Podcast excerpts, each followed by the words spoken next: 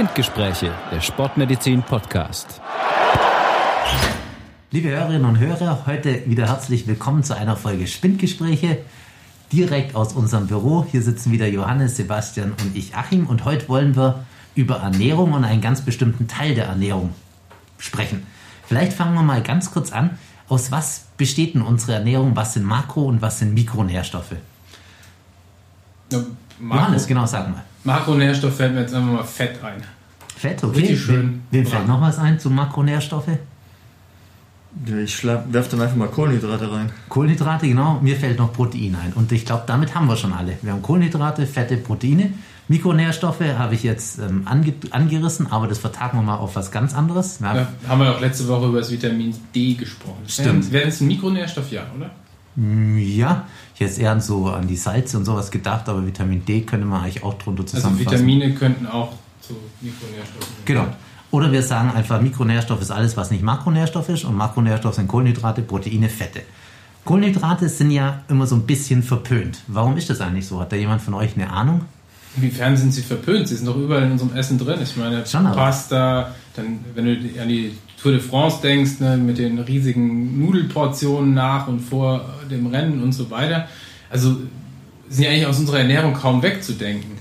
Ich glaube, das ist noch ein bisschen eine Frage der Perspektive. Als ich noch studiert habe und in die Mensa gegangen bin, da gab es ganz viele Mädels, vor allem Mädels, die immer gesagt haben, sie können keine Kohlenhydrate essen, sonst werden sie sofort dick. Also Low Carb oder No Carb sogar im Extremfall gemacht haben.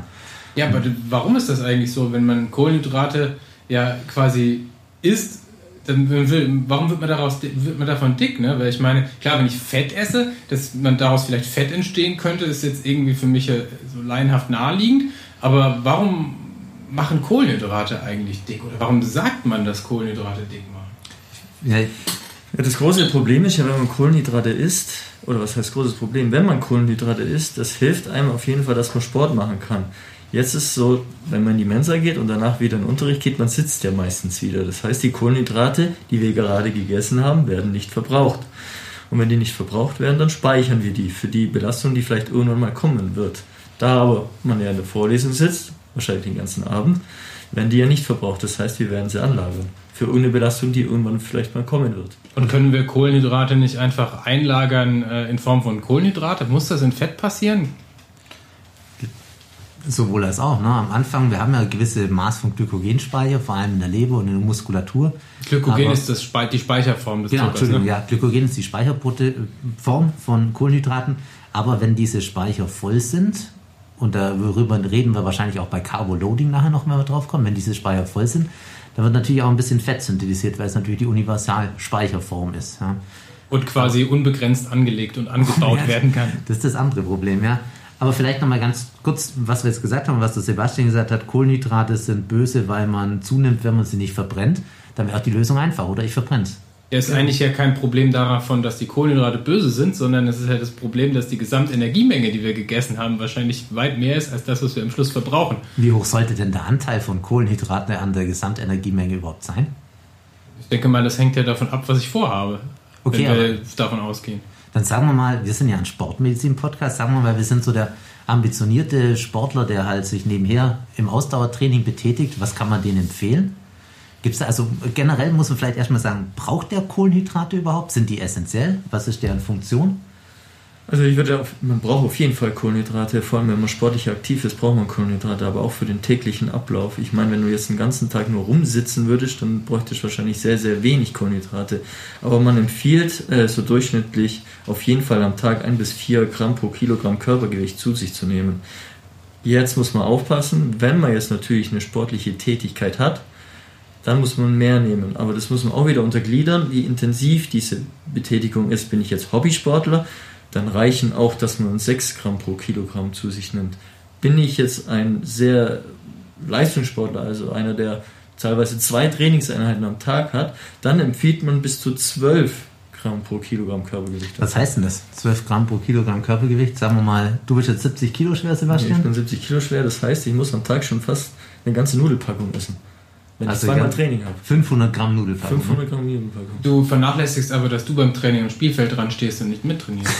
Ja, das war meine. Jetzt ist die Karriere so. Früher war das ja mal anders. Und was kommt dann immer typisch? Ja, dann habe ich mich verletzt. Sonst wäre ich ja schon längst in der Bundesliga. Achso, du wärst ja schon lang Profi geworden, wenn du dich nicht verletzt hättest. Genau. Dieser Raubbau der Gesundheit, ja, verrückt. verrückt. Aber wie ist das bei dir, Johannes? Du, wenn du Triathlon machst, wie gehst du denn an die Sache ran? Da brauchst du ja viel Energie, noch mehr als der Sebastian vor seiner Verletzung. Ja gut, also im Prinzip ist es ja so, dass du äh, in Ausdauersportarten ja im Prinzip darauf angewiesen bist, ähm, Kohlenhydrate zu verwerten, weil du musst dich ja fortbewegen und äh, das Ziel des Ausdauersportlers ist ja möglichst viel an seiner Energiebereitstellung aerob, also mit Sauerstoff äh, zu machen, also diese, diese aeroben Stoffwechselform, also es gibt ja eben kann man eben Fett verbrennen und man kann Kohlenhydrate verbrennen und je schneller man unterwegs ist, je intensiver das Training ist, desto höher ist der Anteil an Kohlenhydrate, weil Kohlenhydratstoffwechsel kann man sich grundsätzlich merken, ist halt schneller als Fettstoffwechsel. Also selbst der, wenn man beides sind Stoffwechselformen, die wir erstmal mit Sauerstoff ausüben wollen im Ausdauersport und ähm, der Kohlenhydratstoffwechsel ist einfach mal doppelt so schnell. Also Energiebereitstellung erfolgt viel, viel schneller. Ich kriege aus Zucker zwar weniger Energie als aus meinem Fett, also gleiche 1 Gramm Fett liefert mehr Kalorien letztlich als äh, 1 Gramm Zucker. Aber ähm, ich kriege es halt aus dem Zucker sehr viel schneller. Das heißt, es ist eine Intensitätsfrage, wie viel Zucker ich brauche. Ja. Aber ähm, Grundsatz ist auf jeden Fall, ähm, wenn ich überhaupt keinen Zucker esse, dann bin ich darauf angewiesen, meine Energie aus dem Fett äh, zu beziehen. Und dann kann es schon gar nicht hochintensiv sein. Also kann ich schon gar nicht schnell sein. Das Also, ist wissen wir schon. essentiell im Wettkampf. Also, Okay, also ohne Kohlenhydrate geht es offensichtlich dann doch nicht. Okay, spannend. Was, was, was sind denn, oder Sebastian? Ja, dann kommt man ja eigentlich so den zwei verschiedenen Wegen, die es ja eigentlich so bei der Ernährung gibt. Will ich jetzt hochintensiv traini- trainieren oder will ich an meine Fettspeicher gehen? Wenn ich also an meine Fettspeicher will, dann muss, sollte ich ja wenig Kohlenhydrate essen, damit ich die ja im besten Fall ja dann angreifen kann in meiner sportlichen Betätigung. Wenn ich jetzt aber Leistungssportler bin, dann sollte ich ja natürlich, dann will ich ja hochintensiv trainieren, also viele Sprints jetzt im Fußball und viel Laufen, dann wären ja Kohlenhydrate wichtig, weil das ja schnelle Energielieferanten sind, die mir dann helfen, im Training, das jetzt, sag ich mal, in zwei, drei Stunden stattfindet, dann auf jeden Fall die Energie zu bringen. Genau. Das Grundproblem ist halt einfach, je intensiver eine Belastung ist, egal was das jetzt für eine Sportart ist, desto höher muss die Energieflussrate, also die Energie, die ich pro Zeiteinheit halt äh, verbrauche und die mein Stoffwechsel bereitstellen muss, das ist die Energieflussrate, die muss halt umso höher sein, je höher die Intensität ist. Wenn ich jetzt schon weiß, Zuckerstoffwechsel ist schneller, hat also eine höhere Energieflussrate als der Fettstoffwechsel, dann weiß ich ja schon, okay, wenn ich jetzt äh, eben eine hochintensive Einheit vor mir habe, brauche ich maximal schnelle Energiebereitstellung und das kann ja schon über Fett gar nicht, das kann der Fettstoffwechsel gar nicht liefern. Egal, ob er jetzt besonders gut trainiert ist, da kann man auch noch drüber streiten, was eigentlich einen trainierten Fettstoffwechsel ausmacht und kann ich den überhaupt gezielt trainieren? Äh, aber das zeigt eben schon, äh, dass, äh, sage ich mal, ein kohlenhydratarmes Training, also wenn ich quasi aus leeren Speichern mit ohne vorher gegessen zu haben, das darf oder kann schon gar kein hochintensives Training sein. Sonst, äh, Aber es ist gut zum Abnehmen. Wenn ich das jetzt richtig verstanden habe, oder? Naja, du würdest halt kein hochintensives Training aus leeren Speichern machen, dann, weil das kannst du ja gar nicht. Also du kannst ja gar nicht, wenn ich dir jetzt sage, okay, morgen früh kriegst du ohne Frühstück, musst du auf deinem Rad an deiner Dauerleistungsgrenze hier zur Arbeit fahren, also Vollgas. Mit allem, was du hast. Und wir machen es morgen früh mit leeren Speichern und dann machen wir es mal äh, an einem Tag, wo du ordentlich vorher gegessen hast, die Kohlenhydratspeicher voll sind. Und dann wirst du viel schneller hier sein. Also das wird einfach einen Unterschied machen, weil du halt, äh, wenn du nur Fett verstoffwechseln könntest, also man kriegt es ja, das ist jetzt sehr vereinfacht dargestellt, man kann nicht das eine abschalten und das andere anschalten. Aber wenn du nur auf Fett zurückfällst, dann kannst du es einfach nicht in der Intensität machen. Das heißt, ein nüchtern Training ist immer eigentlich ein niedrig intensives Ausdauertraining, während so ein Qualitätstraining, wie der Sebastian es immer gerne macht mit den, mit den hochintensiven Intervalltrainings, da brauchst du volle Speicher, sonst kannst du gar nicht die Leistung abrufen, die er von dir erwartet. Aber wenn man jetzt einmal unterscheidet, ich meine, wir, wir sind jetzt Leistungssportler und Hobbysportler. Wenn ich als Leistungssportler, habe ich ja erst ein paar Worte drüber fallen lassen, bin, dann empfehle ich auf jeden Fall Kohlenhydrate zu nehmen. Wenn ich jetzt aber, jetzt wie du, du vielleicht äh, dann hören wolltest, Hobbysportler jetzt bin und ich habe das Ziel, Gewicht zu verlieren, und insbesondere Fett, Ja. dann empfiehlt es sich auf jeden Fall davor, wenig Kohlenhydrate zu essen, weil dein Körper braucht ja auf jeden Fall Energie. Und wenn er jetzt wenig Kohlenhydrate hat, vor allem auch wenig kurz davor zu sich genommen hat, dann braucht er ja irgendeinen Energielieferant. Und dann ist halt dann irgendwann Fett. Aber der wird, und das hast du ja angesprochen, Johannes, der wird ja erst nach längerer Belastung angesprochen. Also es dauert länger, es wird auch nicht viel, es dauert, oder bis Energie dann kommt, es dauert auch ein bisschen, also man muss schon länger trainieren, über eine halbe Stunde sagt man, über eine halbe Stunde. Ist das so, über eine halbe Stunde? Ja, man okay. also Hausdauertraining gilt für mich, und das ist auch so im Energielieferantensystem so, gilt erst ab einer halben Stunde. Also nochmal ganz kurz, das ist, vielleicht, das ist vielleicht für viele draußen tatsächlich relevant. Also wir haben es gesagt, der Sportler sollte viel Kohlenhydrate essen, dass er die Energie hat. Wenn es aber trainieren will mit dem Ziel, sein Gewicht zu reduzieren, dann eher kohlenhydratarm und länger als eine halbe Stunde zu trainieren, damit man überhaupt an die Fettreserven kommt. Ist das so richtig? Naja, es ist jetzt eben grundsätzlich unterschiedliche Zielrichtungen. Der eine will ja. halt schneller werden, das heißt, äh, er braucht vor allem auch qualitativ hochwertige Trainingseinheiten, aber auch der Ausdauersportler will natürlich, ähm, also der, der egal wie professionell er jetzt ist, wenn es irgendwie um Zeiten geht, der will natürlich auch über einen längeren Zeitraum, sage ich mal, seine Kohlenhydratspeicher ja nicht antasten, beziehungsweise in einem geringeren Prozentsatz antasten. Auch der braucht einen Fettstoffwechsel. Also so diese ganz strikte Trennung ist natürlich nicht richtig. Das Grundproblem, und da wird, finde ich, dann für mich ein Schuh draus, der Sportler, wenn wir jetzt den vor uns haben, der abnehmen will, ja, der geht jetzt vielleicht dreimal pro Woche joggen, um abzunehmen, der hat oft das Problem, dass er sich so eine Hausrunde aussucht, die er von der Intensität her viel zu schnell läuft. Vielleicht erinnert er sich noch, wie er früher, so zehn Jahre zuvor, bevor er so zugenommen hatte, wie schnell er da gelaufen ist und versucht da wieder anzuknüpfen. Das heißt, er hat so eine Hausrunde, die er immer mit einer relativ hohen Intensität,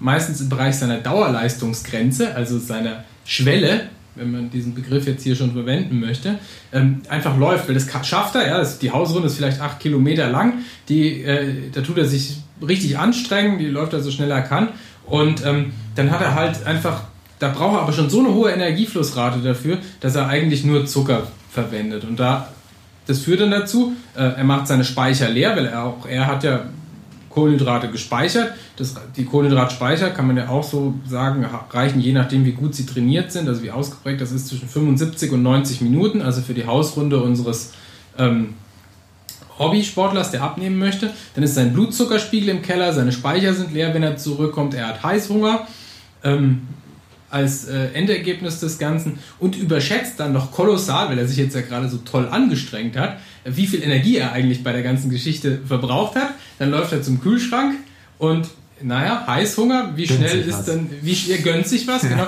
und wie schnell ist dann äh, mehr drin, als man eigentlich auf, sag ich mal, eine Dreiviertelstunde Laufen verbrannt hat. Ich meine, da ist der Energieverbrauch ja insgesamt auch nicht so gewaltig hoch, dass man jetzt da äh, plötzlich 1000 Kilokalorien rausgehauen hat. Das ist ja nicht so. Aber er könnte ja gleich wieder loslaufen. dann wärst du gut.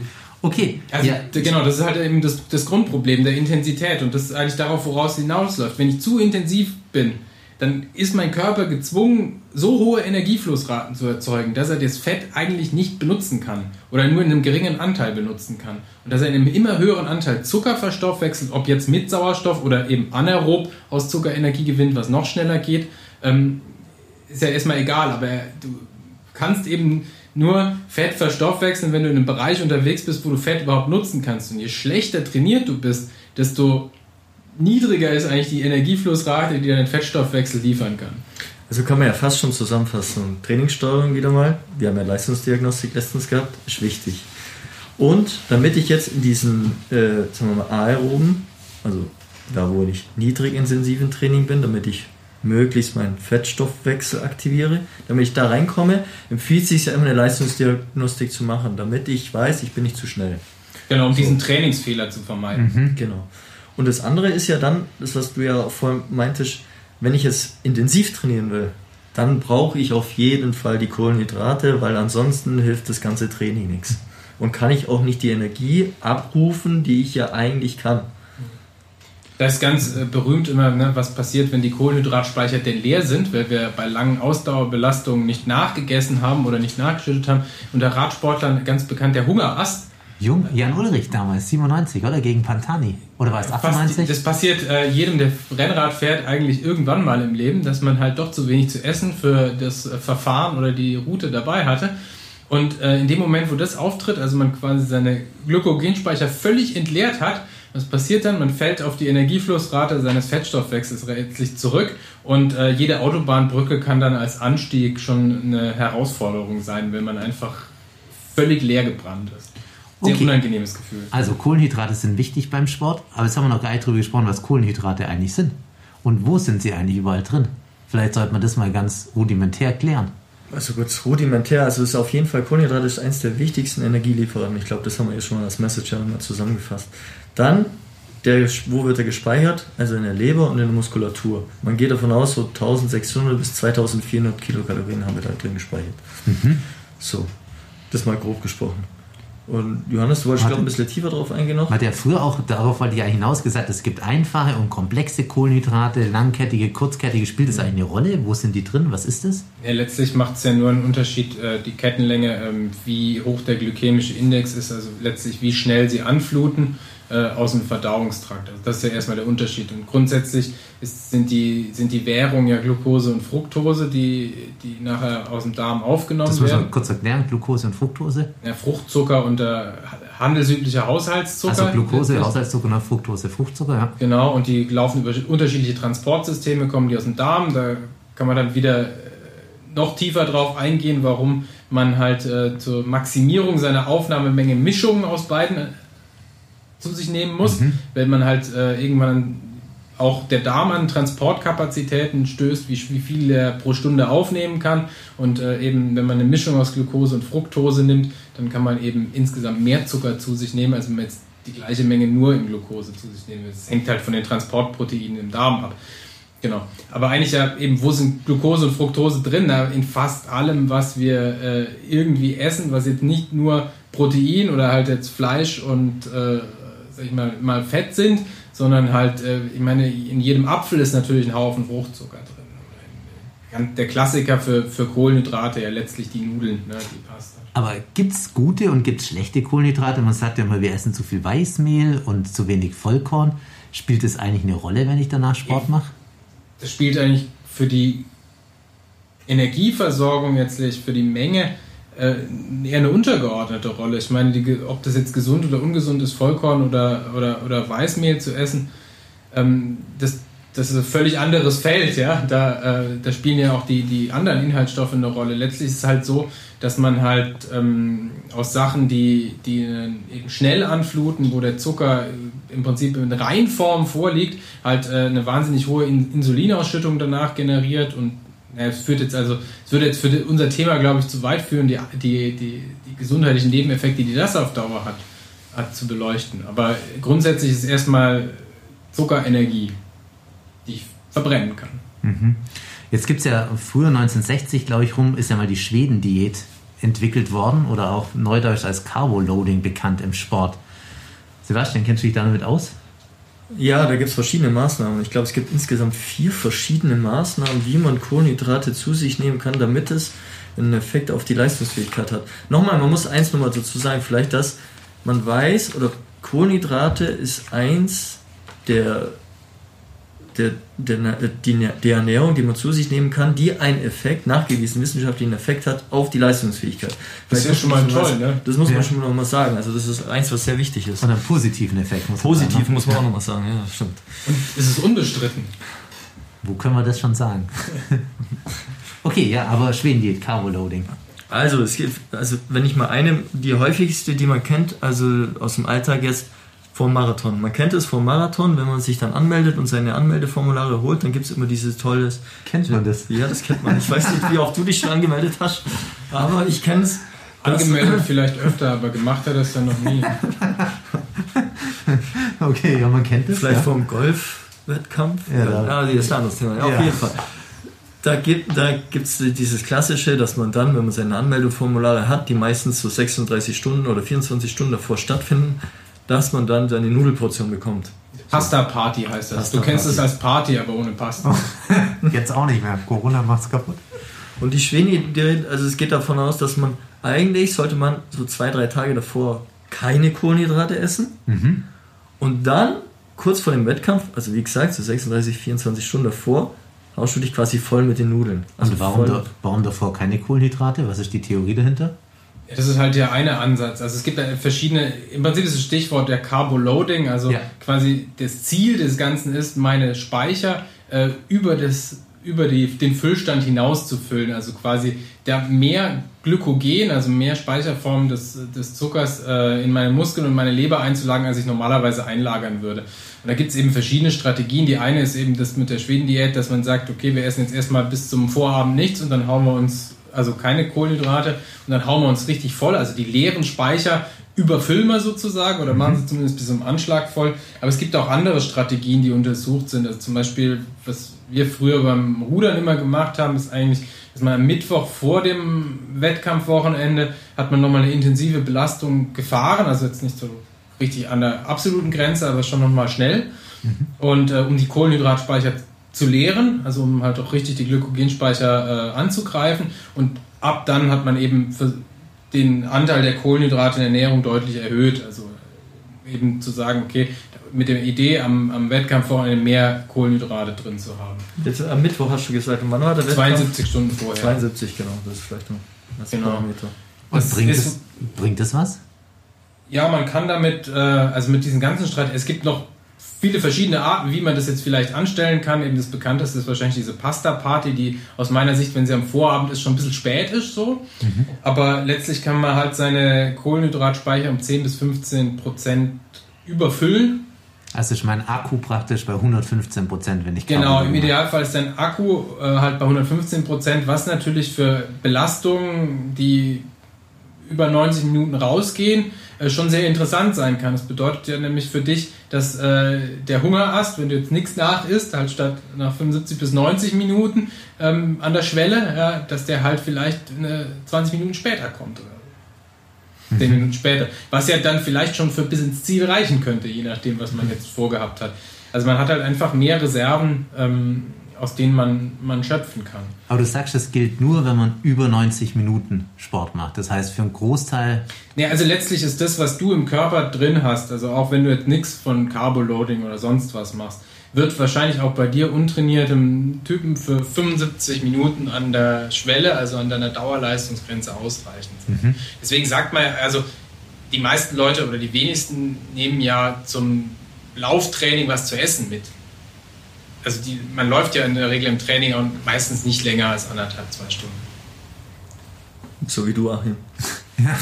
Oder auch deine, deine Radstrecke nach Hause ist jetzt ja nicht sechs Stunden lang, sondern es ist halt eben. Wir können ja ganz langsam fahren. Ja, aber der, dann hast du einen niedrigeren Energiebedarf, dann geht es vielleicht mit Fett, aber du, du brauchst ja nicht so viel. Also das ist einfach und es dauert nicht so lange, deswegen musst du auch nicht nachessen. Aber vielleicht, dass man dann einen Eindruck davon hat. Ich meine, man kennt ja jetzt äh, Jetzt läuft ja auch gerade wieder French Open waren ja vor kurzem, da ist die Tennis, die, die Belastung beim Tennis geht ja dann teilweise, je nachdem wie lange das Match geht, aber schon zwei, drei Stunden. Und man sieht ja dann immer die Sportler, wenn sie dann da sitzen und dann nur Cola trinken. Und dann gibt es ja viele, die sagen, oh Gott, warum trinkt er jetzt Cola? Ich meine, Cola ist ja viel Zucker.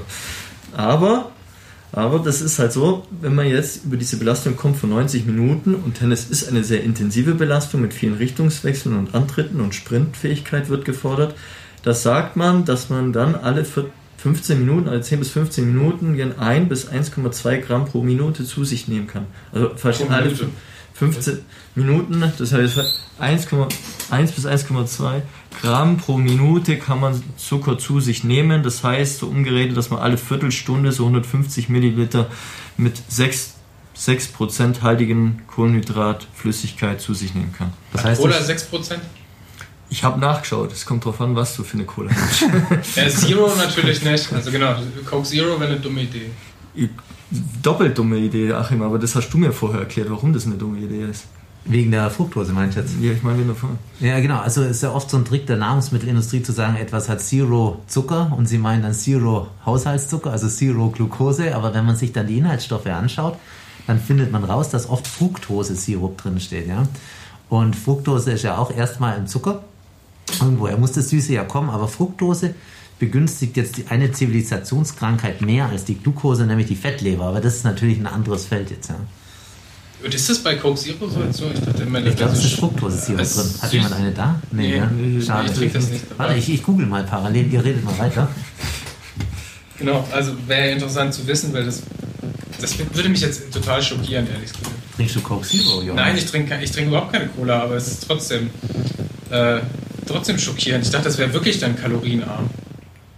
Naja, genau. Also letztlich, um diese komplizierte Formel der, der Verpflegung in einem Tennismatch mal runterzubrechen, ist es halt so, ähm, man kann sich auch mal das, das Ganze von der anderen Seite angucken, nämlich wie viel kann der Darm überhaupt aus, dem, aus seinem Inneren äh, pro Stunde aufnehmen.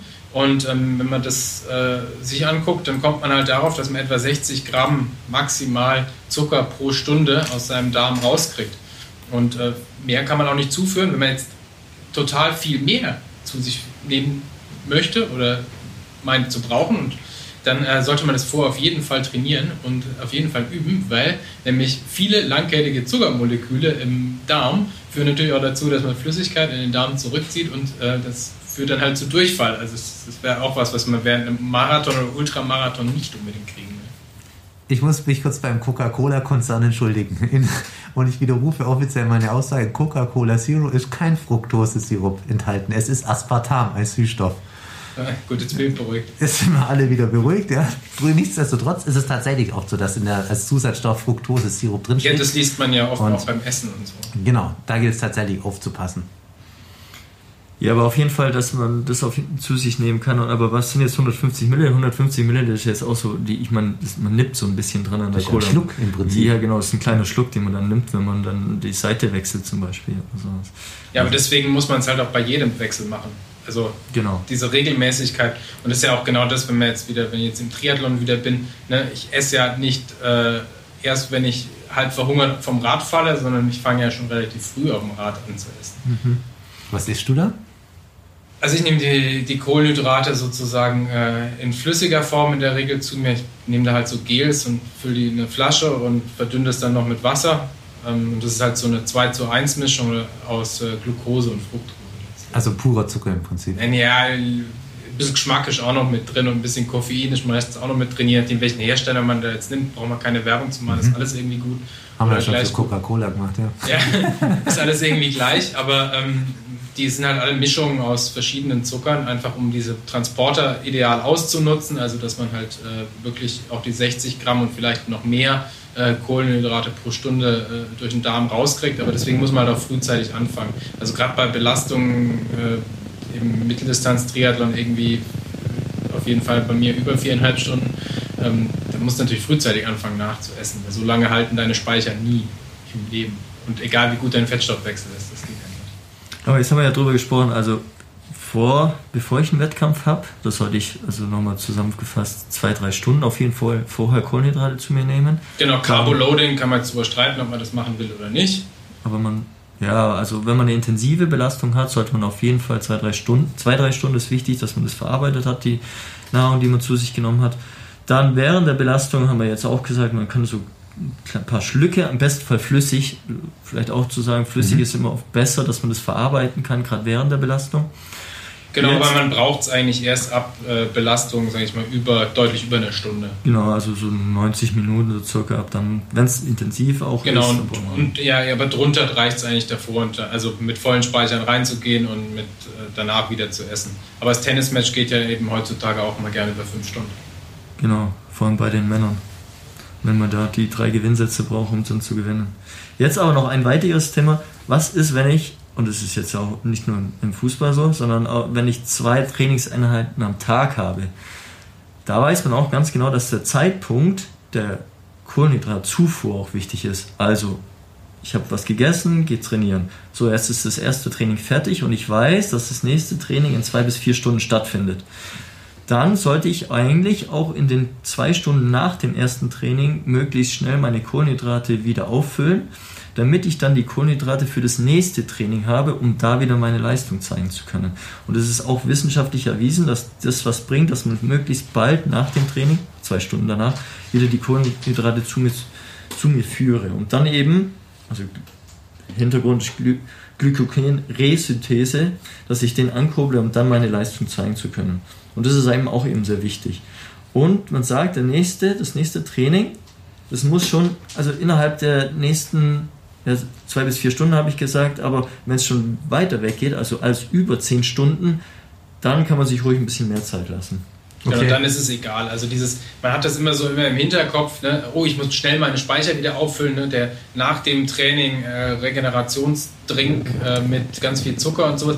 Das ist eigentlich die Kohlenhydratspeicher schnell wieder aufzufüllen, ist nur entscheidend, wenn ich auch schnell wieder mich belasten muss. Wenn ich äh, sage, okay, das nächste Training ist sowieso erst in über 24 Stunden, dann reicht halt auch ausreichend Kalorien wieder zu essen im Tagesverlauf, also ein ordentliches Abendessen. Ne? Im Prinzip hängt es ja auch immer Gesamtenergiebedarf des Tages, ja, das muss ich natürlich ersetzen, sonst verliere ich Substanz. Das Welche auch Sinn, immer. Macht Sinn.